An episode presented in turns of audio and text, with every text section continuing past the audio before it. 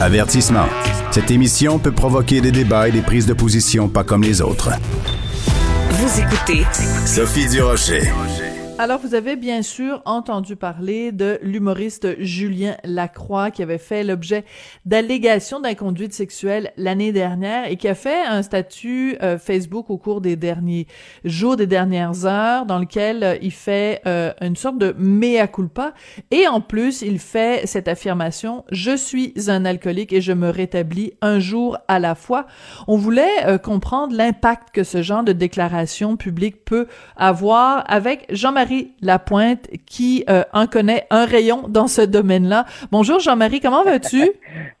ah, ben, merci de, m'appeler. Puis oui, ça va bien, Sophie. Puis euh, c'est important de, donner la parole euh, ou d'avoir un temps d'antenne pour en parler, justement. Oui. quand tu vois cette nouvelle-là, puis tu sais, on se connaît, hein, on en a fait des entrevues ensemble, puis on a oui. le cœur sensible à la bonne place. Quand tu vois ça, qu'est-ce qui monte en toi quand tu vois un Julien ou une personne repentante faire un, coming out comme ça? Tu vois, tu vois ça de quel œil?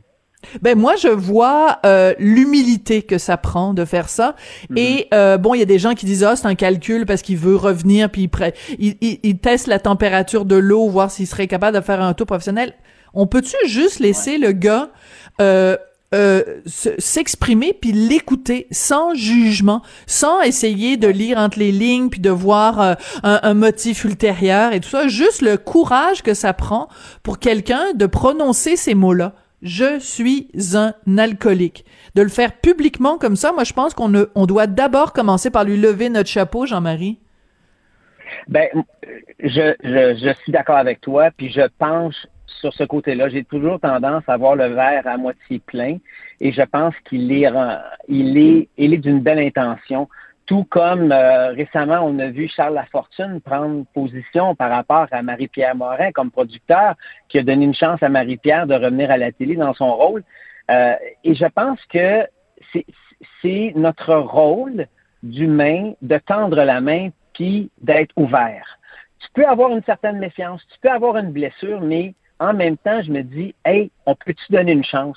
Le repentir, euh, la rédemption. Ben moi, j'y crois, là. Puis, tu sais, on peut mhm. dire que c'est cateau, là, ce qu'on dit là, mais moi, j'y crois. Puis, la, plus belle réponse que je peux te faire, là, parce que quand, quand on recherchait, tu m'as appelé, ton réalisateur m'a appelé hier, puis il m'a dit, s'attends-tu qu'on en parle? J'ai dit oui. Puis, parce que la première image que j'avais dans ma tête, c'était, c'était mon père. Je t'en parle avec ah. beaucoup d'émotion parce qu'on a donné une chance à mon père dans les années 70 et je me souviens encore, parce que moi, je suis du côté où je vis l'intimité de l'alcoolique, avec ses hauts et ses bas, avec ses bons et ses moins bons coups. Puis moi, mon père, je l'aime. Qu'il soit un alcoolique, qu'il soit un gambler, qu'il soit le dernier des, des, des maladroits, je l'aime, mon père, et je vais toujours voter pour lui. Alors, imagine quand je suis peut-être âgé de 10-12 ans, et je vois la grosse face à mon père sur le front du Journal de Montréal et du, je pense que c'était le Éco-Vedette ou même hmm. le lundi. Je me souviens plus quel magazine, puis c'était écrit Bonjour, mon nom est Jean Lapointe et je suis un alcoolique. Hey, dans les années 70, il fallait avoir du gosse parce que notre société, l'alcoolisme, c'était de l'ivrognerie. C'est quelqu'un qui n'était pas capable de se contrôler hmm. et que c'était un gros paresseux ou un gros déchet de la société. Et que mon père ose, euh, j'allais dire, faire ce coming out-là dans les années 70, mm. ça fait pas si longtemps que ça. On parle de, ça fait 40 ans. Et vois-tu ce que ça a donné? Ça a donné une fondation, ça a donné la maison qui porte son nom. Et depuis, des milliers et des milliers d'alcooliques se reconnaissent dans cette espèce de deuxième chance-là, de cette rédemption-là. Et je vois, moi, c'est pour ça que j'avais envie qu'on s'en parle, parce que Julien a droit à cette chance-là. Ah, mais t'es tellement, écoute, que, que rajouter de, de plus? Ton témoignage est tellement fort, Jean-Marie. Et aussi, c'est que chaque fois que une personne fait un témoignage comme ça en public, ça donne euh, peut-être, il suffit que ça, ça donne le goût à une personne de dire, ben si lui est capable de faire cette déclaration publique là et de mm-hmm. se reprendre en main, moi aussi je suis capable. Ou juste quelqu'un qui dit, ah ben lui, Julien Lacroix dit que c'est un alcoolique. Moi, peut-être que je devrais me poser des questions sur ma consommation ou sur l'impact de ma consommation sur les gens dans mon entourage. Donc, peut-être que ça aura pas un, un impact aujourd'hui, tout de suite, là, dans les heures qui, qui, qui, qui suivent, mais peut-être qu'à moyen ou à long terme, il y a des vies qui vont être changées. Est-ce qu'on peut aller jusqu'à dire ça? Ah oui, moi, je suis tout à fait d'accord avec toi. Et ce que tu viens de dire, ta première réponse, c'est que ça prend de l'humilité. Et ça prend aussi un examen de conscience. Et sans occulter les victimes, les personnes qui ont souffert à cause des gestes qu'un alcoolique, qu'un dépendant, qu'un toxicomane peut poser, et dans toutes les sphères de la société, là, pas juste au niveau d'un comportement déviant sexuel, une agression, ou peu importe.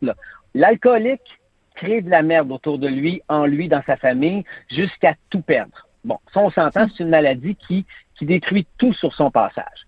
Mais je pense que le, le message qu'il est lancé aujourd'hui dans notre conversation, c'est c'est un message d'ouverture et de, de, de, j'allais dire, de pardon envers soi-même et envers les autres et de possibilité de rédemption. Et la rédemption ne se fait pas seule. Il va avoir besoin d'aide. Mm. Je parle de Julien et je parle de toutes les autres personnes qui sont souffrantes de l'alcoolisme ou de la dépendance. On a besoin d'aide. Les Africains l'ont compris, ils en ont fait un slogan. Tout seul, on avance plus vite, hein, mais ensemble, on avance plus loin. Et en tant qu'individu et en tant que société, il est important d'aller plus loin dans, dans, dans notre société en général, mais aussi dans la, la rédemption puis dans l'accompagnement de nos plus fragilisés. Parce que on en connaît-tu des génies qui ont changé le monde, mais qui avaient peut-être un petit boulon lousse quelque part? Ben, il a fallu les accompagner. c'est bien dit. Oui, oui. Alors moi, je crois à ça. Moi, j'y crois. Puis, puis c'est le fun qu'on puisse s'en parler de même, parce qu'effectivement, la personne qui nous écoute, puis qui a lu le, coming out de, de Julien, va peut-être se faire un petit examen de conscience dans ses comportements par rapport à sa sexualité, par rapport à sa consommation d'alcool et de drogue. Hmm. Puis c'est-tu drôle parce que la maison la Fondation Jean Lapointe, c'est bon, la Fondation amorce son défi 28 jours, comme à chaque année au mois de février. Et c'est souvent ça qui sert à, une prise de conscience. Je connais plein de gens qui font ce défi-là, pas parce qu'ils sont alcooliques ou toxicomanes, mais ils le font pour se responsabiliser puis se conscientiser par rapport à leur hmm. relation avec l'alcool. Hmm. C'est vraiment, ça, écoute, on on pouvait pas imaginer un meilleur, euh, euh, une meilleure concordance de temps, là, un meilleur timing, là, pour utiliser une expression bien bien courante, mm. que en effet ce témoignage-là euh, de Julien sorte maintenant. D'ailleurs, je veux t'en parler un petit peu. Il va y avoir une émission à TVA le 31 janvier, justement où on va pouvoir lancer des des défis aux gens. C'est la première fois qu'il y a une émission à la télé autour du défi 28 jours? Oui, j'ai pas les grandes lignes. Ma sœur Anne-Elisabeth, qui est la directrice générale, oui. m'en a parlé il y a quelques semaines. Euh, c'est un gros concept. Évidemment, c'est la Fondation L'Argent Lapointe qui est derrière tout ça. Il y a une boîte de prod qui sont en train de préparer cette émission-là. Et ça me fait penser à l'époque où papa avait lancé les Télétons Jean Lapointe. J'y ai travaillé comme co-animateur. On était plusieurs. Et ce qui était intéressant, c'était pas juste la levée de fonds qu'on en faisait, parce que oui, on voulait ramasser des sous pour offrir des thérapies gratuites à des jeunes, puis à d'autres personnes, puis à d'autres centres, mais c'était pendant 6, 7, 8, 10, 12 heures, on faisait de la sensibilisation, de la prévention. On éveillait les consciences face à une substance qui est légale, et là, on ajoute le pot ou le cannabis en même temps.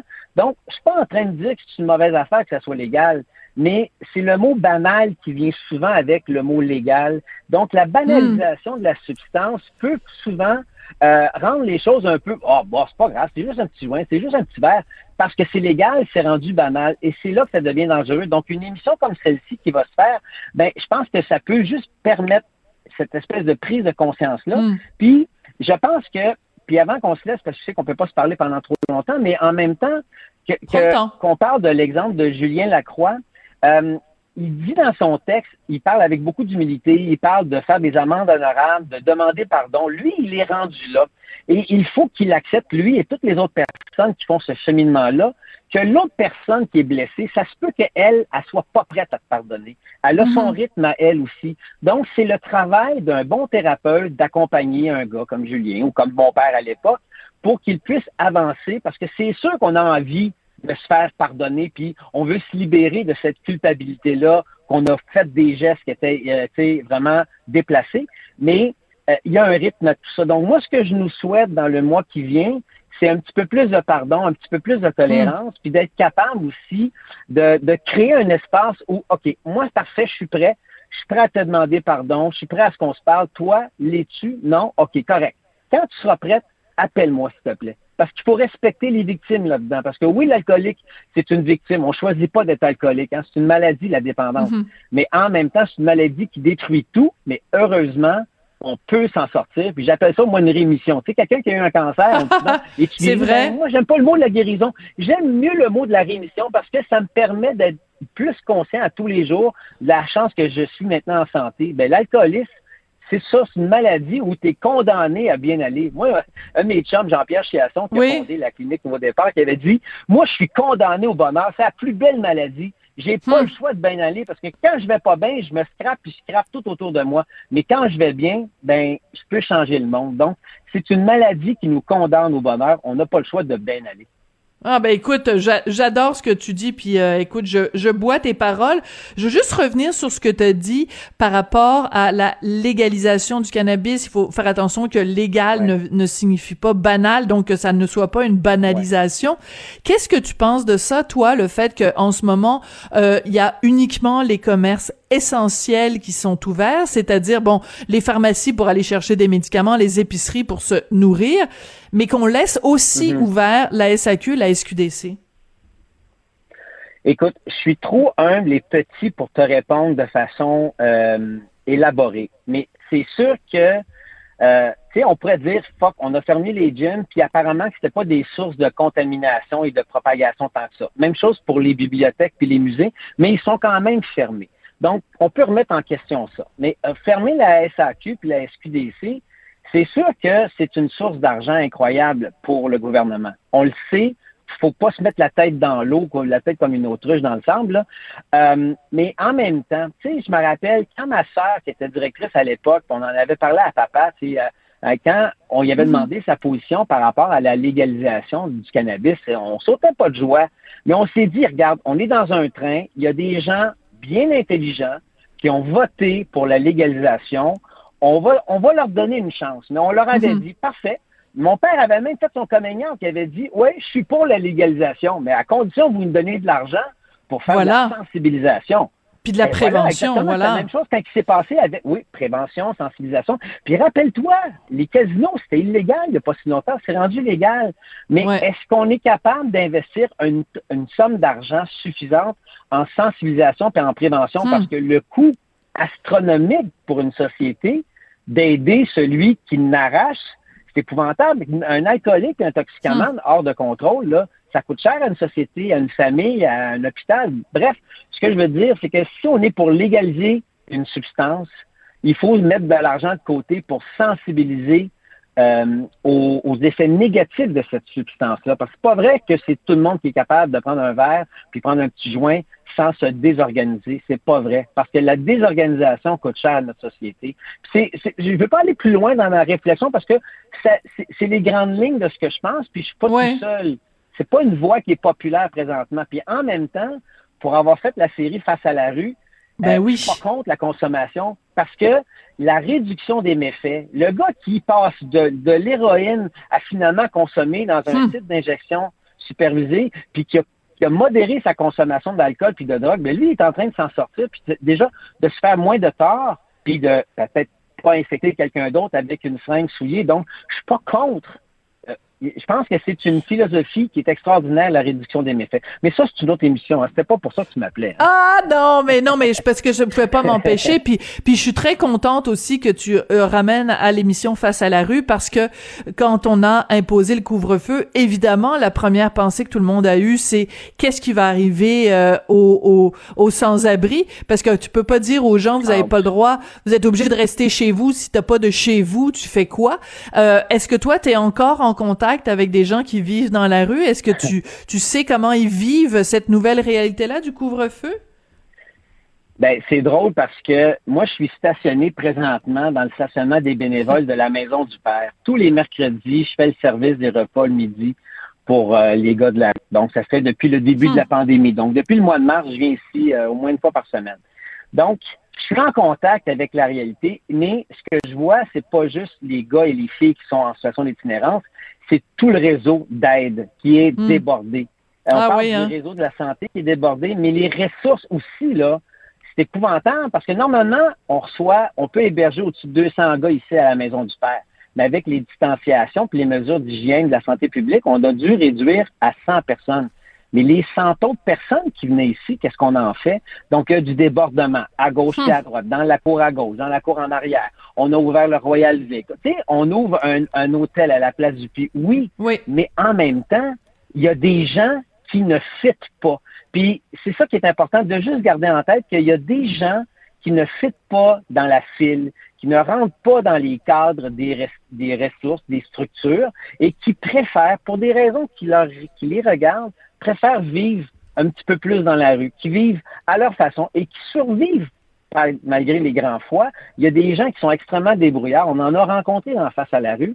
Et les policiers vont nous le dire. Il y en a des policiers qui ont du gros bon sens qui disent non, on respecte ça. Nous, notre mm-hmm. job, c'est d'aller vers eux puis de s'assurer qu'ils sont pas en train de mourir de froid puis qu'ils sont pas en train de, de, de, de, surconsommer. Parce qu'une overdose dans la rue, là, c'est fatal. Mais quand tu prends une substance, par exemple, dans un site d'injection spécialisé, supervisé, pardon, ben au moins tu es en quatre murs avec un professionnel de la santé qui mm. t'accompagne dans ta consommation. C'est beaucoup plus, j'allais dire, élégant et humain d'accompagner une personne qui n'est pas capable d'arrêter de consommer, mais on l'accompagne. Parce que dans la, dans la réadaptation, puis c'est ça aussi que la série nous a apporté, puis beaucoup les ressources en itinérance, en alcoolisme, en dépendance, c'est que la job de l'intervenant, c'est d'avancer au rythme de la personne. Pas au rythme que moi je pense que tu devrais aller parce que tu es intelligent, parce que tu as déjà eu une job. Non. Tu as un rythme aujourd'hui, tu es rendu où? C'est là, parfait. As-tu besoin d'aide aujourd'hui? Tu veux-tu j'aille avec toi? Parfait. C'est ça la job de l'accompagnement. c'est ça la job d'une société. Hmm, tellement bien dit. Écoute, c'est là-dessus qu'on va se quitter, Jean-Marie. Euh, toujours des paroles de sagesse, puis évidemment placer le l'humain au cœur de toujours euh, tes préoccupations. Mm-hmm. C'est toujours euh, comme un baume sur le cœur à chaque fois qu'on te parle. Je t'embrasse par la magie de, de l'internet. Et ben je te souhaite. J'embrasse, j'embrasse ton chum. Je vous aime, je vous adore tous les deux. Puis dis-toi une chose, la sagesse, et la compassion, elle vient pas de nulle part. Hmm. Ça vient du vécu, ça vient de la souffrance, ça vient d'avoir vu des gens souffrir autour de toi, puis tu te dis, OK, qu'est-ce que moi je peux faire aujourd'hui pour essayer d'alléger la souffrance de l'autre? Si tout le monde fait ça cinq minutes par jour, la planète n'est plus la même. Ben merci, euh, Gourou Lapointe. Ça m'a fait plaisir de te parler. je t'embrasse. À bientôt, Jean-Marie.